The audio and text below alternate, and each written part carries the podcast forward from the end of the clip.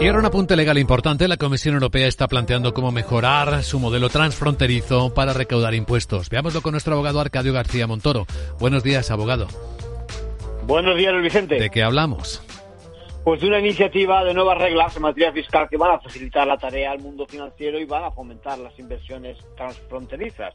La Comisión Europea propone avanzar, dar un paso más allá de los tratados de doble imposición y reducir las pérdidas por impuestos que se producen actualmente, consecuencia de procedimientos nada eficientes.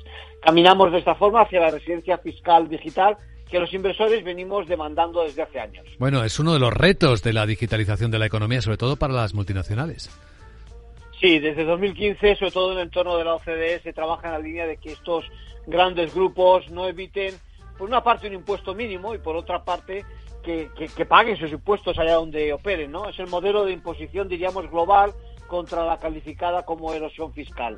Los inversores podrían ahorrarse, se estima, con este tipo de nuevos procedimientos del orden de los 5.17 billones al año. Entre otras medidas, se crea un registro de intermediarios financieros abierto también a no europeos y incluso a pequeñas empresas que se podrían beneficiar de esta vía rápida para evitar, entre otras cosas, también la retención impositiva. En conclusión.